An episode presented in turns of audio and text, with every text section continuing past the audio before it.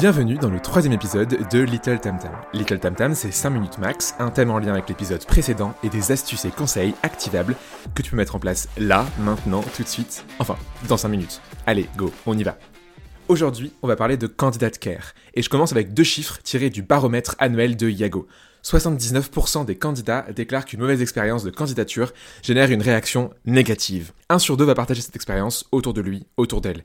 Imagine le nombre de gens à qui tu dis non tous les jours, imagine le nombre de personnes qui du coup vont partager autour de lui, autour d'elle, ça fait beaucoup. Je vous apprends rien, enfin, j'espère, l'expérience candidat est une condition sine qua non d'un recrutement efficient.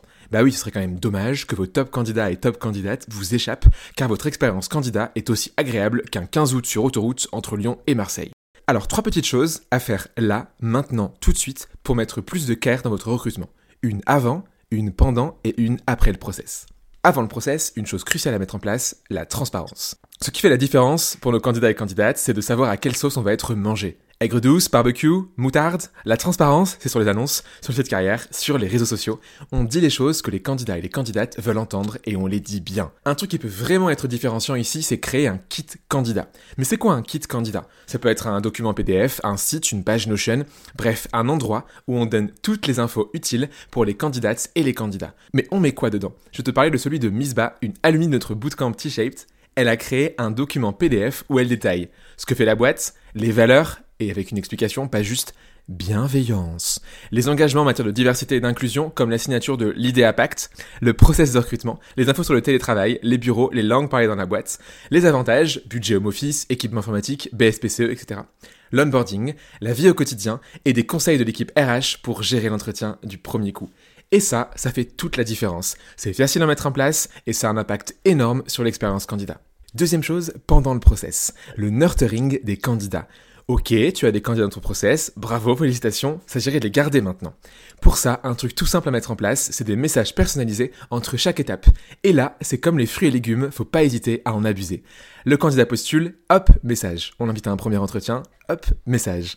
On la remercie du premier entretien, hop, message. On l'invite au suivant Bon bref, t'as compris. Ce qui est fondamental ici, c'est de bien copyrighter ces messages et surtout de les personnaliser au maximum. Et là tu te dis, ouais mais faut que je fasse ça, euh, tout ça à la main et tout. Oh non, c'est trop de boulot.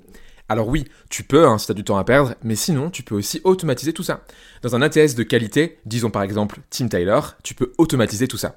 Avec un des templates pseudo-automatisés à base de coucou first name, qui, s'ils sont bien copyrightés, font illusion et les candidats auront l'impression que ton message est vraiment personnalisé. Et deuxième chose, tu peux mettre en place des automatisations pour ne pas avoir à envoyer toi-même ces mails. En gros, tu peux programmer que si X chose se passe, alors Y action se produit. Genre, Pauline passe en étape 3, alors ça lui envoie un mail en lui disant Eh bravo Pauline et en laissant choisir son prochain entretien parmi les prochaines disponibilités.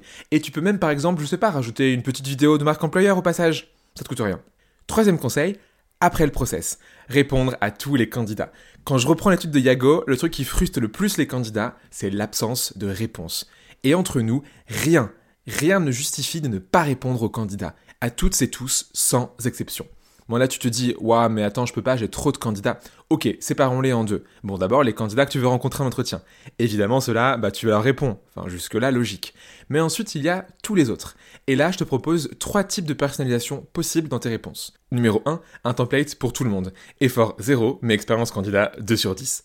Numéro 2, un template par type de situation. On dit aux gens pourquoi on ne continue pas. Effort quasiment 0 aussi, mais l'expérience candidat 6 sur 10. Par exemple, un template pour les gens qui demandent trop un salaire, un template pour les gens qui ne cochent pas les prérequis, un template pour les gens qui veulent du full télétravail alors que la boîte pour laquelle on recrute ne le propose pas. Bref, t'as compris.